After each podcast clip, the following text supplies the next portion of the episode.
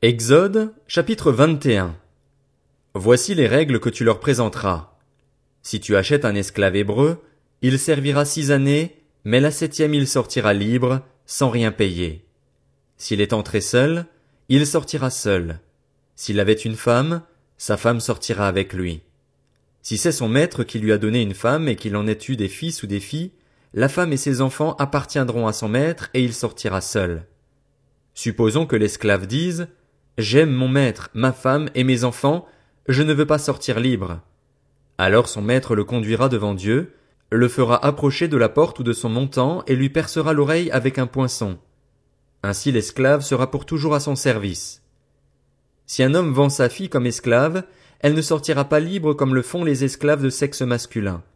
Si elle déplaît à son maître alors qu'il avait pensé la prendre pour femme, celui-ci facilitera son rachat, mais il n'aura pas le droit de la vendre à des étrangers, ce serait la trahir. S'il la destine à son fils, il agira envers elle conformément au droit en vigueur pour les filles. S'il prend une autre femme, il ne supprimera rien à la nourriture, aux vêtements et au droit conjugal de la première.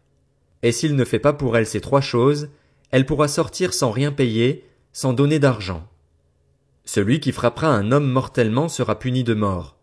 S'il ne lui a pas tendu de piège et que Dieu l'ait fait tomber entre ses mains, je te désignerai un endroit où il pourra se réfugier. Mais si quelqu'un agit méchamment contre son prochain en employant la ruse pour le tuer, tu iras jusqu'à l'arracher de mon autel pour le faire mourir. Celui qui frappera son père ou sa mère sera puni de mort. Celui qui enlèvera un homme, qu'il l'ait vendu ou qu'on l'ait trouvé entre ses mains, sera puni de mort. Celui qui maudira son père ou sa mère sera puni de mort.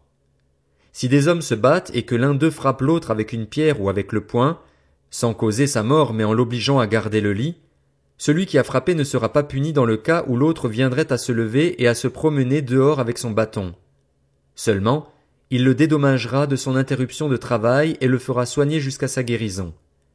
Si un maître frappe son esclave, homme ou femme, avec un bâton et que l'esclave meurt sous ses coups, il sera puni.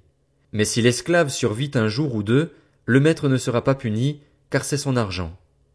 Si des hommes se battent, heurtent une femme enceinte et la font accoucher sans qu'il n'y ait de conséquences malheureuses, ils seront punis d'une amende imposée par le mari de la femme, qu'ils payeront devant les juges. Mais s'il y a une conséquence malheureuse, tu donneras vie pour vie, œil pour œil, dent pour dent, main pour main, pied pour pied, brûlure pour brûlure, blessure pour blessure, plaie pour plaie. Si un homme frappe l'œil de son esclave, homme ou femme, et qu'il lui fasse perdre l'œil, il le laissera partir libre pour prix de son œil. Et s'il fait tomber une dent à son esclave, homme ou femme, il le laissera partir libre pour prix de sa dent. Si un bœuf frappe de ses cornes un homme ou une femme et que la mort en résulte, le bœuf sera lapidé. On ne mangera pas sa viande et le maître du bœuf ne sera pas puni.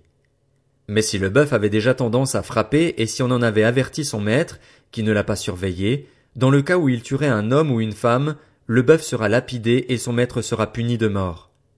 Si on impose au maître un prix pour le rachat de sa vie, il payera tout ce qui lui sera imposé. Si c'est un fils ou une fille que le bœuf frappe, on lui appliquera cette règle.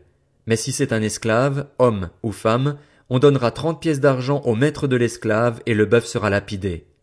Si un homme retire le couvercle d'une citerne, ou bien si un homme en creuse une sans la couvrir, et qu'il y tombe un bœuf ou un âne, le possesseur de la citerne payera au maître la valeur de l'animal en argent et gardera l'animal mort. Si le bœuf d'un homme frappe de ses cornes le bœuf d'un autre homme et que la mort en résulte, ils vendront le bœuf vivant et en partageront le prix. Ils partageront aussi le bœuf mort. Mais s'il est connu que le bœuf avait déjà tendance à frapper et si son maître ne l'a pas surveillé, ce maître rendra bœuf pour bœuf et gardera le bœuf mort. Si un homme vole un bœuf ou un agneau et qu'il l'égorge ou le vende, il restituera cinq bœufs pour le bœuf et quatre agneaux pour l'agneau.